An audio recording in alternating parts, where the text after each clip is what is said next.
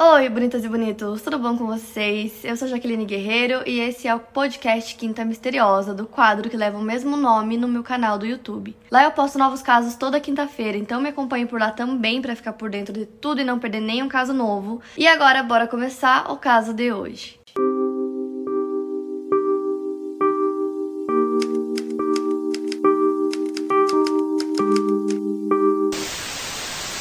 Skylar Annette Nice nasceu no dia 10 de fevereiro de 1996, filha única de Mary e Dave. Eles moravam em Stone Path Townhouses, em Cheat Lake, que é uma área que fica em Morgantown, West Virginia, nos Estados Unidos. E a cidade é lar da West Virginia University. É uma cidade pequena que estava crescendo bem rápido. O Dave trabalhava em um Walmart local e a Mary trabalhava em um consultório médico. A Mary diz que o melhor momento de sua vida foi ver a sua filha pela primeira vez no dia que ela nasceu. Como eu falei para vocês, a Skylar era filha única, então a vida dos seus pais girava em torno dela. Eles gravavam vários vídeos dela quando ela era bem pequena, ela sempre estava brincando, sorrindo, ela era a filhinha do papai. O David diz que desde cedo ela era uma garota muito inteligente. Inclusive, ela amava ler, segundo a sua mãe, ela lia muito, tinha devorado os livros da saga Crepúsculo e também adorava Great Expectations. Ela conta que quando a Skylar estava meio desanimada, ela sempre recomendava que ela lesse para passar o tempo. Uma garota chamada Morgan Lawrence foi a primeira amiga da Skylar. Elas se conheceram quando ainda estavam na creche e as famílias também acabaram ficando próximas. E os pais da Morgan dizem que a Skylar estava sempre dando risadinhas pela casa, que ela era uma garotinha muito feliz. Segundo a Morgan, o sonho da amiga era se tornar uma advogada criminal. Quando elas foram para a escola, elas acabaram se afastando um pouco. E a Skylar foi para a escola primária em Cheat Lake, West Virginia, que fica a nordeste de Morgantown. E quando ela estava na segunda série, ela conheceu a Sheila Ray Eddy, aos 8 anos de idade, em um centro comunitário chamado Shack Neighborhood House, que ficava nos arredores da cidade. Instantaneamente, elas se tornaram amigas inseparáveis. A Sheila também era filha única e ela nasceu em 28 de setembro de 1995 e seus pais se chamavam Tara e Greg Eddy. Ela morava em Blacksville, que fica a 30 quilômetros de Morgantown, mas isso não impediu que elas continuassem a amizade. O pai da Sheila sofreu um acidente de carro bem grave, o que o tornou parcialmente incapaz de trabalhar. Então o divórcio entre os pais dela acabou acontecendo em 2000. A mãe dela, Tara, acabou se casando novamente com um homem chamado James Clendening e a família se mudou para Morgantown. Então, no primeiro ano do ensino médio, na University High School, a Skylar e a Sheila, que já eram amigas, finalmente iam começar a estudar juntas. Isso foi em outubro de 2010. E aí a amizade delas foi ficando cada vez mais forte. O pai da Skylar conta que ela era extremamente fiel aos seus amigos, até mesmo quando eles não eram fiéis de volta. E como a Sheila tinha pais separados e a personalidade dela era completamente diferente da Skylar, a Skylar achou que se ela se aproximasse ainda mais da amiga, é, começasse a conviver mais com ela, chamar ela pra ir na casa dela, para elas passarem mais tempo juntas, isso fosse ajudar a Sheila de alguma forma. Já a mãe da Skylar disse que a Skylar sentia que podia salvar a amiga, então é, ela tentava ajudar ela de todas as formas. A mãe dela conta também que ela ouvia às vezes elas conversando no telefone, e aí a Skylar dava todos os tipos de conselhos pra Sheila dizendo o que, que você estava pensando, por que, que você fez isso, não seja boba. Então elas tinham realmente assim esse tipo de amizade. E a mãe dela também conta que apesar disso, a Sheila era uma garota muito engraçada, é, vivia fazendo piada, tava sempre rindo e fazendo a Skyler rir. Eles contam que ela realmente era muito divertida, sempre tava fazendo coisas bobas.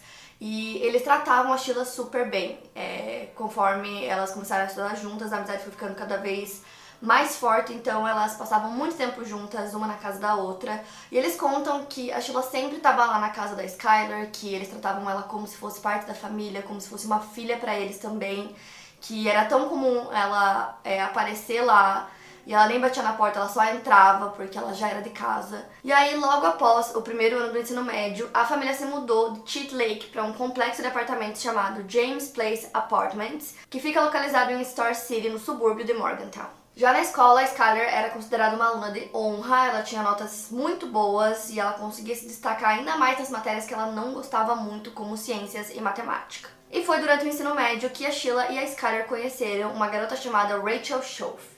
Ela era aspirante atriz e cantora e era muito talentosa. Assim como as duas amigas, a Rachel também era filha única, ela nasceu no dia 10 de junho de 1996 e os seus pais também eram divorciados, assim como os pais da Sheila. Rachel e sua família eram extremamente religiosos, ela participava ativamente nas atividades da igreja Young Life. E antes de entrar na escola, né, quando ela conheceu as meninas, ela frequentou uma outra escola chamada St. Francis Catholic School. E a Rachel era o oposto da Sheila, ela sempre foi muito querida, ela gostava de participar de peças na escola, mas como eu disse, ela vinha de uma família católica que era bem estrita. E por conta disso ela começou a idolatrar a Sheila pela atitude que ela tinha, pelo jeito que ela vivia a vida, que ela era muito despreocupada, dizem que ela era até um tanto selvagem. Mas de qualquer forma, as meninas tinham muito em comum e logo acabaram se tornando um trio inseparável. Como a Rachel e a Sheila tinham pais separados e a Skylar não, é, dizem que ela meio que se tornou uma rocha emocional para as duas. E a relação da Skylar com os pais dela era extremamente boa, eles davam super bem e eles encorajavam muito ela a estudar, a usar sua inteligência e a se tornar quem ela quisesse ser. E as meninas, como eu falei, se tornaram inseparáveis, elas eram até populares na escola.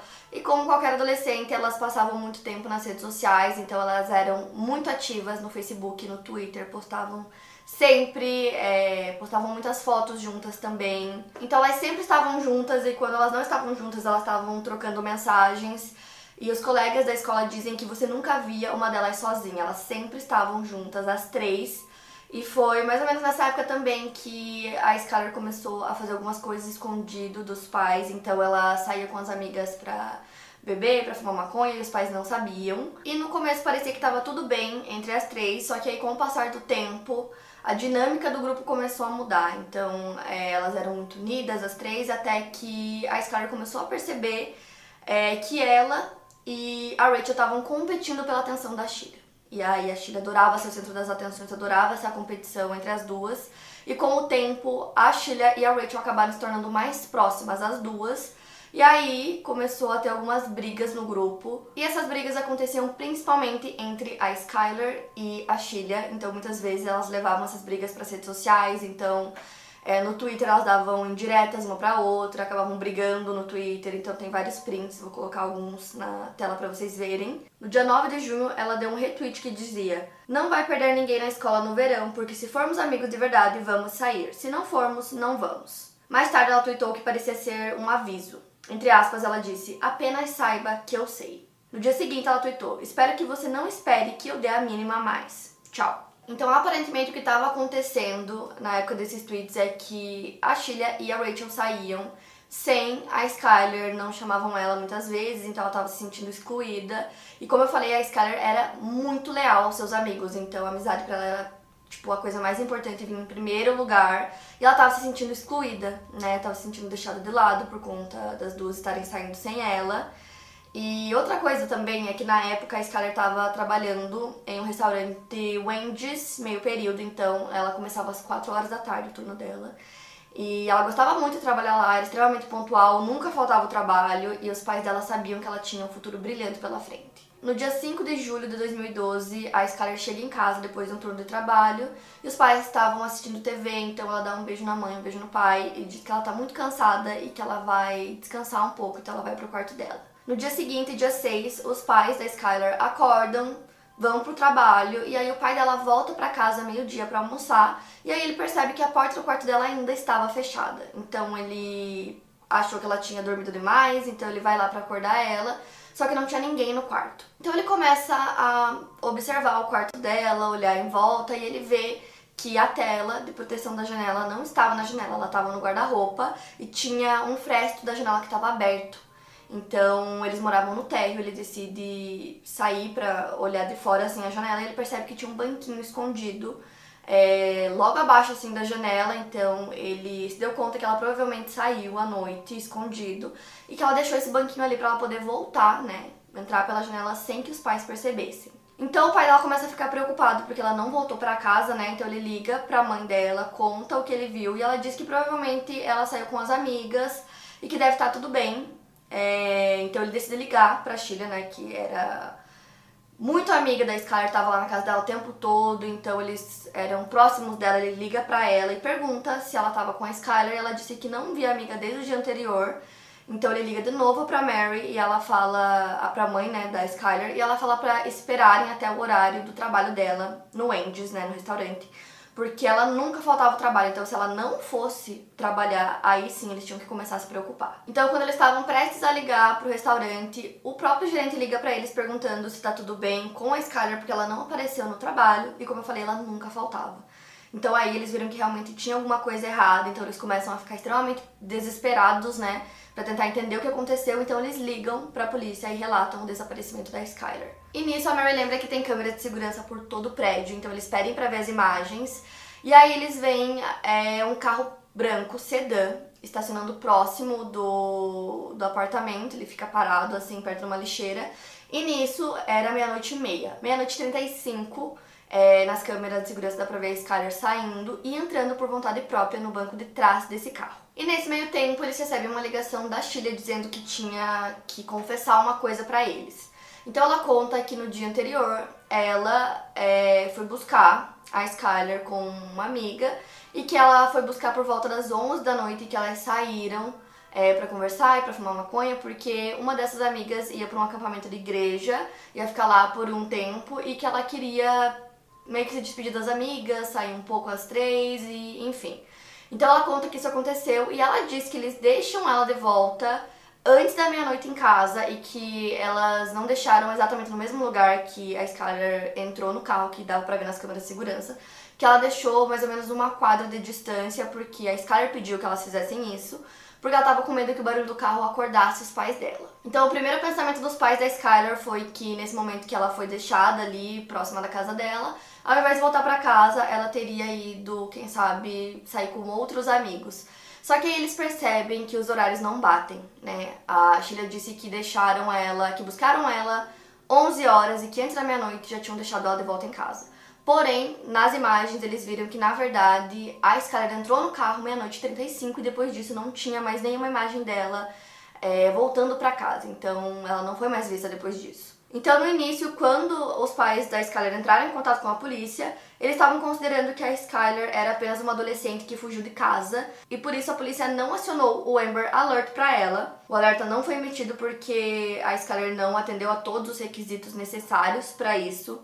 Por exemplo, ela não desapareceu em condições suspeitas, porque ela entrou no carro, né, de maneira voluntária, e ela não parecia ter sido forçada a nada em nenhum momento. Porém, os pais da Skyler tinham certeza que ela não tinha fugido. A Skyler usava lentes de contato e ela deixou as lentes em casa. Ela tinha deixado muitos itens pessoais em casa também, que se ela fosse fugir, ela com certeza levaria junto.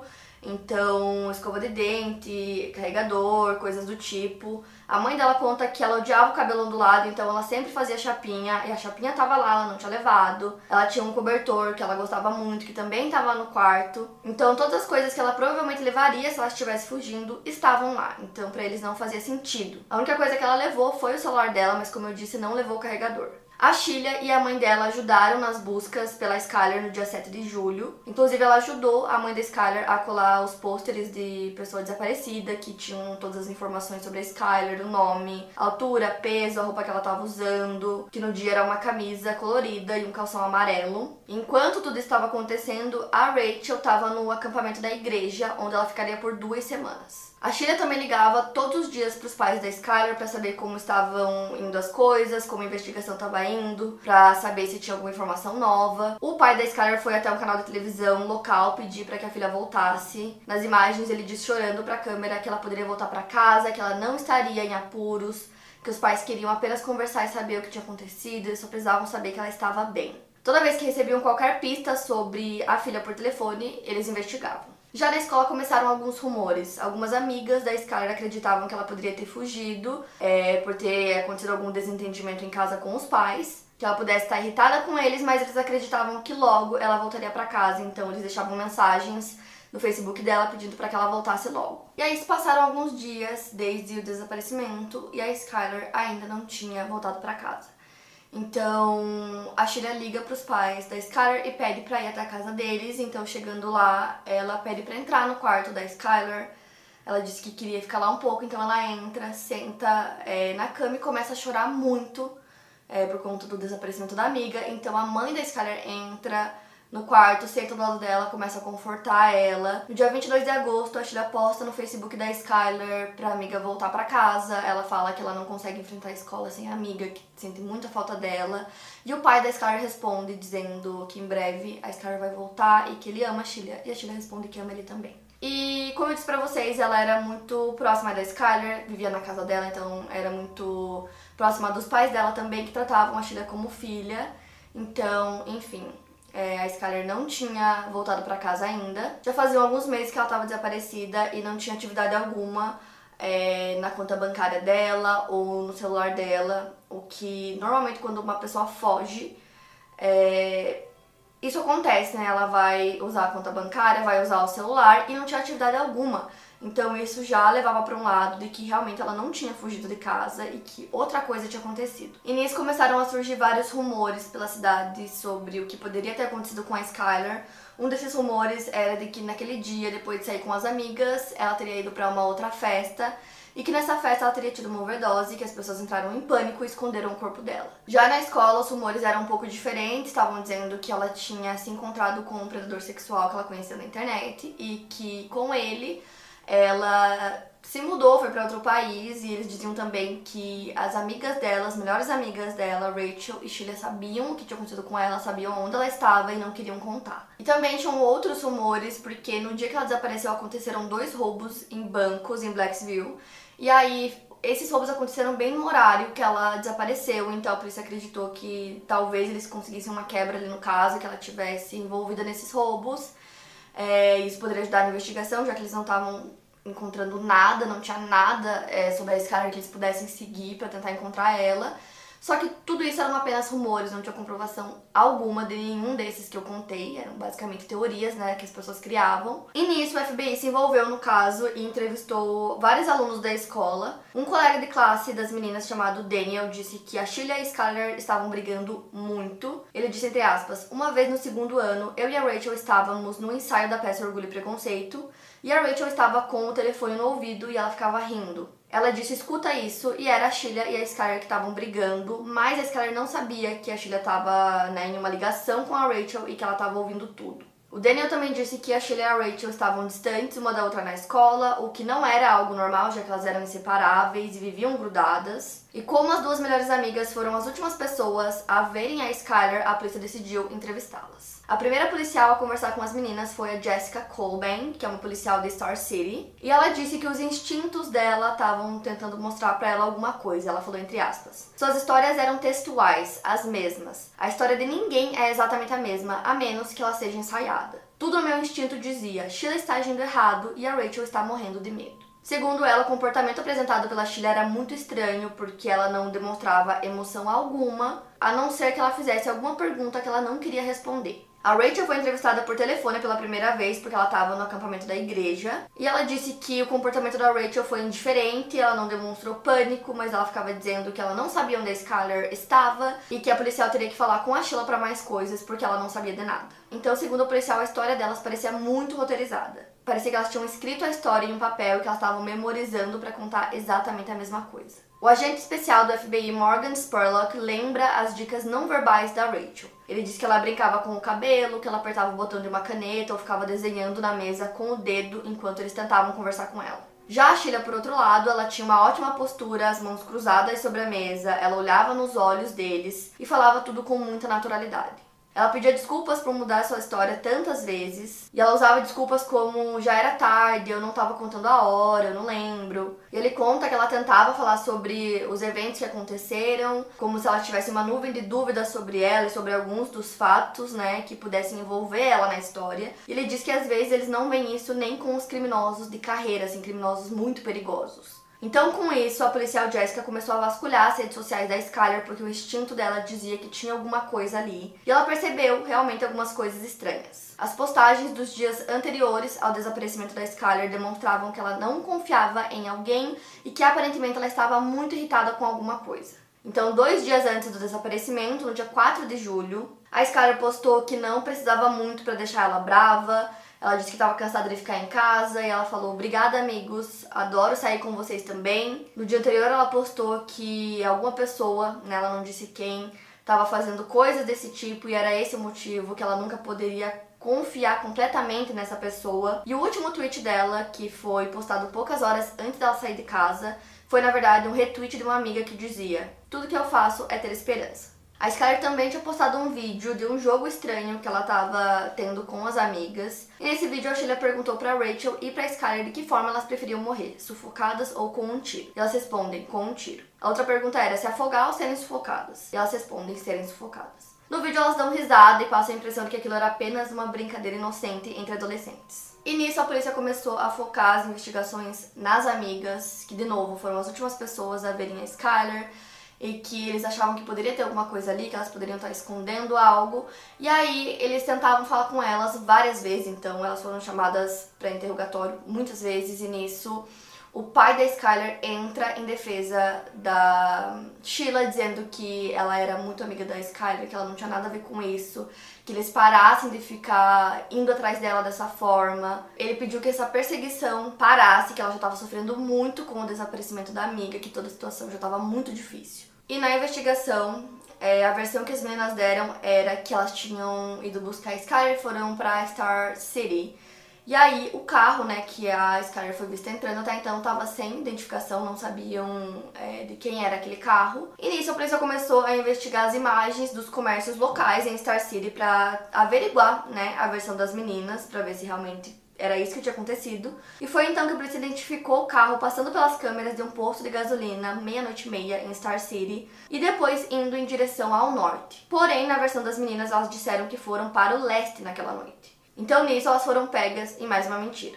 Torres de telefonia identificaram que o celular da Rachel estava em Blacksville naquela noite, ou seja, começaram a aparecer muitas inconsistências na história delas. Quando elas foram questionadas sobre isso, elas disseram que tinham esquecido de comentar que estavam em Blacksville e a versão das duas começaram a divergir nesse momento. Então, segundo a policial Jessica, Rachel começou a precisar inventar as próprias mentiras e ela acabou se perdendo na história. Por consequência, a polícia concluiu que o carro visto nas imagens do complexo de apartamentos pertencia a Sheila. Então, a pressão da polícia e da comunidade sobre as meninas estava enorme, porque todo mundo acreditava que elas sabiam mais do que elas estavam contando e eles precisavam que elas revelassem esse segredo, isso que elas estavam escondendo, né, o que elas sabiam sobre a Skyler, para que ela fosse encontrada. As duas estavam achando insuportáveis essa pressão da polícia, os pôsteres pela cidade, é, os amigos na escola. Então, por volta das férias de inverno, as duas começam a estudar em casa. A Shirley acabou aceitando fazer um teste de polígrafo porque ela tinha certeza que ela passaria, mas ela falhou. A Rachel também aceitou passar pelo teste, entretanto, no dia em que ela estava indo para a delegacia realizar o teste, ela começou a ficar muito nervosa, ela pulou do carro do pai dela no caminho da delegacia, na tentativa de evitar passar pelo polígrafo.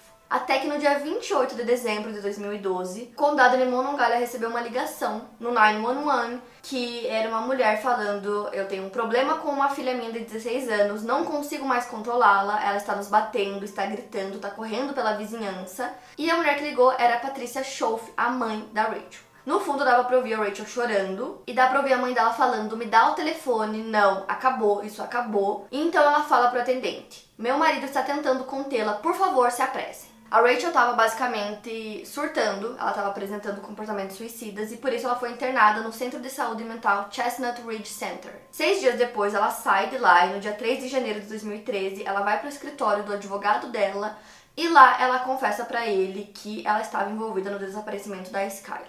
Então ele leva ela para o escritório de um procurador dos Estados Unidos e lá ela diz que ela está disposta a conversar com eles caso eles pudessem chegar a um acordo. Então, ao chegar com o advogado para conversar com os policiais, a Rachel estava visivelmente nervosa, ela estava tremendo, e a primeira coisa que ela falou pegou todo mundo de surpresa. A polícia estava esperando que ela contasse que a Skyler teve uma overdose ou que ela fugiu com alguém ou algo do tipo, mas ela disse: Nós a esfaqueamos. A confissão veio seis meses depois do desaparecimento da Skyler, que tinha 16 anos de idade. E nisso, a Rachel começou a descrever tudo o que tinha acontecido. Ela disse que ela e a Sheila começaram a planejar o crime durante uma aula de ciências na qual elas estavam sentadas juntas. Então, um tempo depois, elas prepararam o que elas chamaram de kit serial killer, que continha alvejante, uma pá, toalhas, uma muda de roupa para cada uma delas, além de facas de cozinha. A Rachel pegou uma pá em casa, que era do pai dela, e a Sheila pegou duas facas na cozinha da mãe. No dia do crime, ela conta que ela e a Sheila usavam moletons com capuz era um dia que estava relativamente quente, pouco mais de 30 graus, mas elas colocaram esse moletom porque tinha bolsos e assim elas conseguiram esconder a faca.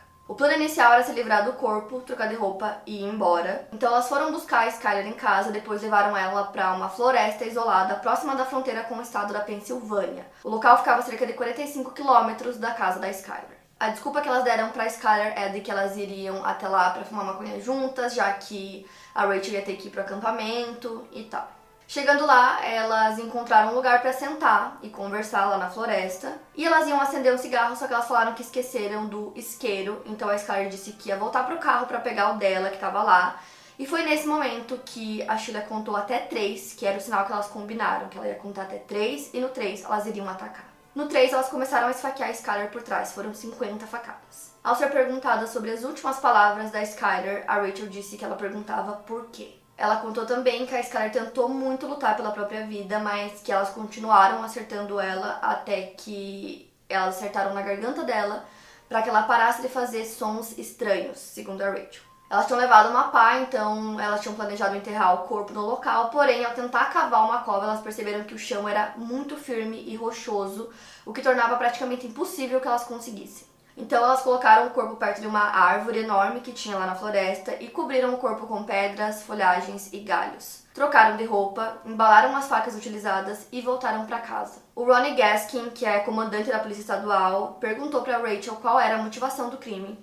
E ela respondeu que elas tinham feito aquilo porque simplesmente não gostavam mais da Skylar. A Rachel explicou com detalhes o local onde o corpo estava, próximo a Blacksville, mas a primeira vez que ela foi lá com a polícia para tentar encontrar o corpo tinha muita neve e ela não conseguiu identificar o local exato. Então, 13 dias depois, no dia 16 de janeiro de 2013, era um dia que estava com muito sol que acabou derretendo a neve. Então, a cerca de 40 metros da beira da estrada, encontraram é, os restos mortais cobertos por galhos, detritos, junto com um celular que estava na grama molhada. Então, tudo foi enviado para um laboratório para análise. Então, antes da Rachel confessar finalmente o crime, a Sheila continuava agindo como se nada tivesse acontecido. Então, ela continuou muito ativa nas redes sociais.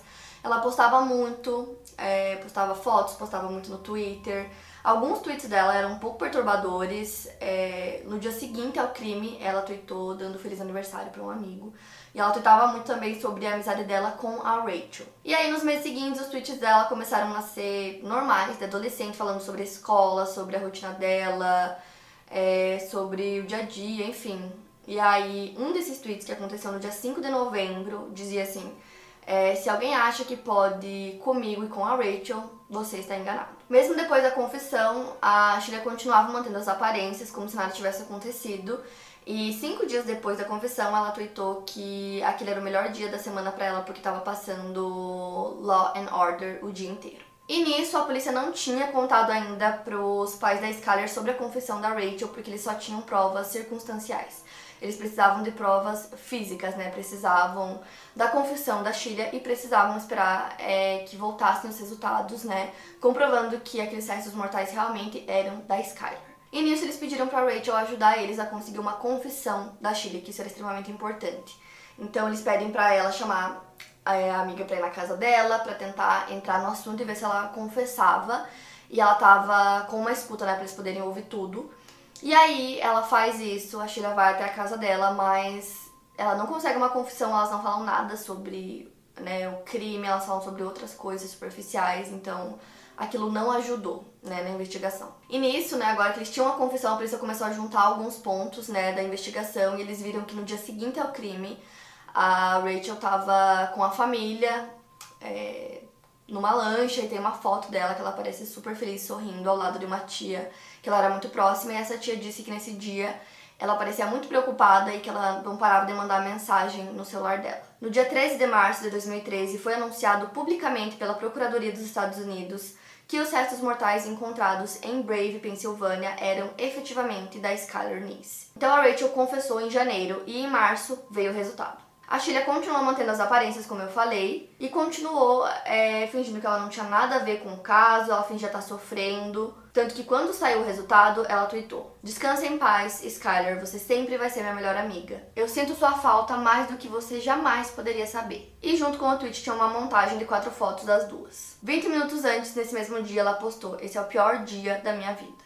No dia 1 de abril de 2013, a Sheila postou: A gente realmente foi no 3. O que deu a entender que ela estava falando sobre a contagem delas, que era o combinado, que quando contasse três, elas cometeriam o crime. A polícia achou essa postagem uma forma de afronta, é, uma forma da Sheila mostrar como ela se achava invencível.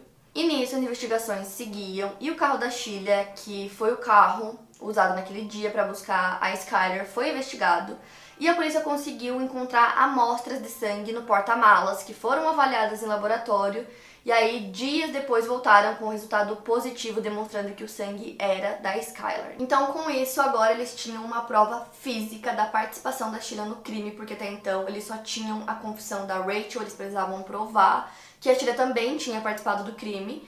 Então, com isso, as duas poderiam ser presas. Então, no dia 1 de maio de 2013, a Sheila foi presa no estacionamento de um restaurante. Ela estava tomando café da manhã com a mãe dela. E ela foi presa nesse momento. Já a Rachel se entregou à polícia. Ela tinha combinado com a polícia que assim que eles conseguissem uma prova física contra a Sheila, ela iria se entregar. E depois que a prisão aconteceu, vários colegas delas começaram a ir até a polícia para contar coisas que eles lembraram. Muitos deles disseram que ouviram as duas é, planejando o crime e que eles não falaram nada para ninguém porque eles achavam que elas estavam brincando, não acharam em nenhum momento que elas realmente fossem cometer o crime. E nisso a polícia ainda não acreditava na motivação, que era simplesmente porque elas não gostavam mais da Skylar. E nisso a policial, Jessica, foi conversar com os pais da Skylar porque ela queria tentar é, ir mais a fundo, tentar descobrir alguma coisa que talvez estivesse ali, eles não estivessem conseguindo ver isso ainda. E aí os pais da Skylar dão um diário para ela. Já fazia muito tempo que a Skylar não escrevia naquele diário, mas só com o que ela tinha lá, ela conseguiu meio que entender um pouco mais sobre a dinâmica, né, do trio. E ali ela viu que realmente é, a Sheila era a que mais recebia atenção no grupo, mas que isso não era uma coisa que chegava a incomodar a Skyler. A Skyler não tinha ciúmes disso. Ela conta que no diário ela descobriu que a Skyler não era sexualmente ativa, mas que a Sheila era e que ela contava tudo pra Skyler em detalhes. É, tudo estava escrito no diário, então ela contava como era, é, como ela tinha se sentido, se era bom, se era ruim, tinha tudo isso descrito assim no diário. Só que uma descrição em particular se destacou. No dia 21 de agosto de 2011, a Skyler detalhou uma noite do pijama que ela teve com as duas amigas. Então as três invadiram o armário de bebidas da mãe da Rachel e aí elas começaram a beber. Ela descreve que as jovens ficaram bêbadas e que em certo momento ela entrou no quarto e pegou a Sheila e a Rachel se beijando. Ela conta que ela teve que ficar junto no quarto, trancada com as meninas, e que ela teve que presenciar tudo porque ela tava com medo de sair, porque a mãe da Rachel poderia descobrir que elas tinham pegado bebida escondido. Então, assim, em alguns lugares eu li que ela teria entrado no quarto e pegado as duas amigas, tendo uma relação sexual. Porém, a Jessica, que é a policial, né, que falou com as duas, que fez toda a investigação, ela disse que ela não chega a dizer que elas realmente estavam é, tendo uma relação, que elas estavam apenas se beijando, então é, eu não tenho certeza, mas de fato elas estavam se beijando, então esse era um segredo das duas que agora a Skyler sabia. Então por isso eu começou a acreditar que as duas estavam tendo um tipo de relação é, que além da amizade e que por isso elas começaram a excluir a Skyler do grupo e a Skyler sabia o motivo, né? sabia o segredo das duas, então é, ela teria começado a ameaçar as duas, dizendo que ela ia contar, e isso a gente vê nos tweets dela, né, dizendo eu sei, saiba que eu sei. Então, aparentemente ela estaria ameaçando as duas a contar para todo mundo o segredo que ela sabia e que essa poderia ser realmente a verdadeira motivação do crime. Então ela fala assim que ela queria contar para a escola inteira tudo que ela sabia então, depois desses tweets que as três começaram a brigar muito, principalmente a Skyler e a Sheila. Então, foi aí que os amigos começaram a ver que elas brigavam muito, discutiam muito, que estavam se distanciando. E essas brigas eram na escola, no Twitter. E tudo piorou em junho de 2012, quando a Skyler e a Sheila foram fazer uma viagem juntas para Myrtle Beach. Essa viagem durou uma semana e lá elas brigaram e discutiram muito. Então, quando elas voltaram de viagem, a Sheila teria dito para Rachel que a Scarlett tinha que morrer. Então, essa seria uma nova teoria agora que eles tinham, né? Porque as meninas mesmo não falaram que essa era a motivação. Então, era uma teoria que surgiu, né? Que realmente a motivação seria essa. É, por medo das ameaças da Skyler contar para todo mundo, elas cometeram o crime. Alguns policiais já acreditavam que não, que na verdade a motivação seria mais é, a adrenalina, né? De estar tá cometendo um crime desse e para ver se elas conseguiriam se safar disso, né? Conseguiriam esconder tudo e que ninguém ia descobrir ia ficar tudo bem. Depois que tudo isso veio à tona, os pais e amigos da Skylar perceberam que a Sheila realmente era uma má influência. Alguns dos amigos da Skylar, inclusive, evitavam sair com ela quando ela estava com a Sheila porque eles diziam que ela era uma pessoa egocêntrica, mesquinha, manipuladora e que adorava ser o centro das atenções. Os amigos da Rachel tinham opiniões bem parecidas em relação a Sheila e colocavam nela a culpa pelas mudanças de comportamento e de personalidade da Rachel. A Rachel gostava da Sheila muito porque ela tinha muita liberdade de fazer as coisas que a Rachel não tinha, né? Vindo de uma família muito religiosa, muito restrita. E mesmo a Sheila sendo descrita como a fonte de todas as más influências, a dinâmica da amizade mudou muito quando a Rachel entrou, né, em cena. Colegas e um professor da escola das meninas alegaram que ouviram as meninas discutirem sobre quais seriam as melhores maneiras de se livrar de um corpo em outubro de 2011, quase um ano antes, e isso teria acontecido durante uma aula de biologia com foco em ciência forense, e que um corpo havia sido encontrado atrás da escola apenas algumas semanas antes, e parece que o assunto das meninas não parecia estar dentro de um contexto. Mas, de acordo com as pessoas que estavam lá e ouviram a conversa, as meninas especificamente estavam tentando descobrir uma maneira de se livrar da Skylar. Quando a conversa foi contada para Skyler, ela ignorou, dizendo que era apenas um jogo que elas estavam jogando, e mesmo assim ela confrontou as meninas sobre essa conversa, mas elas garantiram que não era nada. Mas esse não foi o único sinal de alerta, né, antes do crime de fato acontecer. Na primavera de 2012, preocupada que a Skyler pudesse chantagear as duas, a Rachel disse a outro aluno: "Eu não me importaria se ela morresse". De acordo com a Marcia Ashdown, que é a promotora do caso, foi naquela primavera que as garotas começaram a planejar seriamente o crime. Então, mesmo com elas planejando é, tudo isso, elas continuaram a sair com a Skylar. Já os pais da Skylar disseram que eles não acreditavam que ela chegaria realmente a revelar o segredo das amigas, né? Que elas meio que estavam tendo esse relacionamento para todo mundo da escola, porque ela tinha muitos amigos da comunidade LGBT e que ela não se importava com isso. Então, para eles, ela só falou essas coisas num momento de raiva, mas eles não acreditavam que ela realmente fosse fazer isso. Então a Rachel e a Sheila, mesmo sendo adolescentes, elas foram acusadas de assassinato como adultas. O tribunal do juiz Russell Cloges, em 24 de janeiro de 2014, estava cheio de pessoas vestindo roxo, que era a cor favorita da Skylar. Os pais da Skylar estavam lá e nisso a Sheila entra algemada com um macacão laranja, meias brancas e sandálias. A Sheila decidiu esperar e testar as chances que ela teria no tribunal, então ela ficou esperando até uma semana antes do julgamento para finalmente confessar o crime, até então ela não tinha confessado. A promotoria tinha poucas evidências físicas ligando a Sheila ao crime, mas a Rachel estava disposta a testemunhar contra ela. Mas, como eu falei, a Sheila acabou cedendo, né, antes do início do julgamento, então ela confessou. Durante sua sentença, a família da Skyler deu declarações de impacto às vítimas, condenando Sheila por suas ações. Eles disseram que eles não eram mais uma família. Ele disse que eles podiam olhar nos olhos das duas, né, das responsáveis pelo crime, mas que eles nunca saberiam o que elas ouviram enquanto tiravam a vida da filha deles. A Sheila se declarou culpada de assassinato em primeiro grau no dia 24 de janeiro de 2014 e foi condenada à prisão perpétua com a possibilidade de condicional depois de 15 anos. A menos que algo mude, a Sheila será elegível para liberdade condicional a partir do dia 1 de maio de 2028. Ela não demonstrou nenhuma emoção quando ela ouviu a sentença e ela se recusou a se dirigir às vítimas ou mostrar remorso por suas ações ou se desculpar. O pai da Skyler considerou a recusa da Sheila em se desculpar inaceitável. Já no mês seguinte, ia acontecer o julgamento da Rachel. Então ela entrou no mesmo tribunal e ela havia mudado muito, tinha ganhado peso e seu cabelo ruivo estava curto. Então ela disse chorando: Eu sinto muito, não sei se há uma maneira adequada de fazer esse pedido de desculpas, porque não há palavras para descrever a culpa e o remorso que eu sinto todos os dias pelo que eu fiz. A pessoa que fez isso não era o verdadeiro eu, não a pessoa que eu sou não do que eu sou feito e não do que eu acredito. Eu nunca percebi a gravidade das minhas ações e quantas pessoas eu machuquei. Eu machuquei a família da Skyler e aqueles que amavam ela. Eu machuquei meus pais e envergonhei minha família. Feri meus professores e aqueles que acreditavam em mim. Eu feri meu Senhor e que Deus traga paz eterna para Skyler e toda a família Nice. Eu rezo todos os dias por perdão. Ela se declarou culpada de assassinato em segundo grau. O juiz condenou a Rachel a 30 anos, o que, dada a acusação do assassinato em segundo grau, a torna elegível para liberdade condicional em 10 anos. Ou seja, ela vai ser elegível para liberdade condicional a partir do dia 1 de maio de 2023, ano que vem. As duas estão cumprindo pena no Centro Correcional Lakin, em West Virginia. Os pais da Skyler ajudaram e apoiaram a aprovação da Skyler's Law em West Virginia. A lei requer que sejam emitidos o Amber Alert para todas as crianças desaparecidas, não apenas as que se acreditam terem sido sequestradas. Ou seja, como eu falei para vocês, não foi emitido o Amber Alert para ela. Tem um vídeo aqui no canal que eu explico tudo sobre o Amber Alert, porque que foi criado, e ele é basicamente um alerta que é emitido onde tem o nome da vítima, é, a idade, a aparência, tudo, e ele aparece em todos os celulares das pessoas. É um alerta que vai para todo mundo, para que todo mundo fique é, que aquela pessoa está desaparecida, fique atento caso veja ela. É, quando alguém vê um carro, por exemplo, que acha que a pessoa foi sequestrada naquele carro, eles colocam a placa do carro. Enfim, aparece em tudo.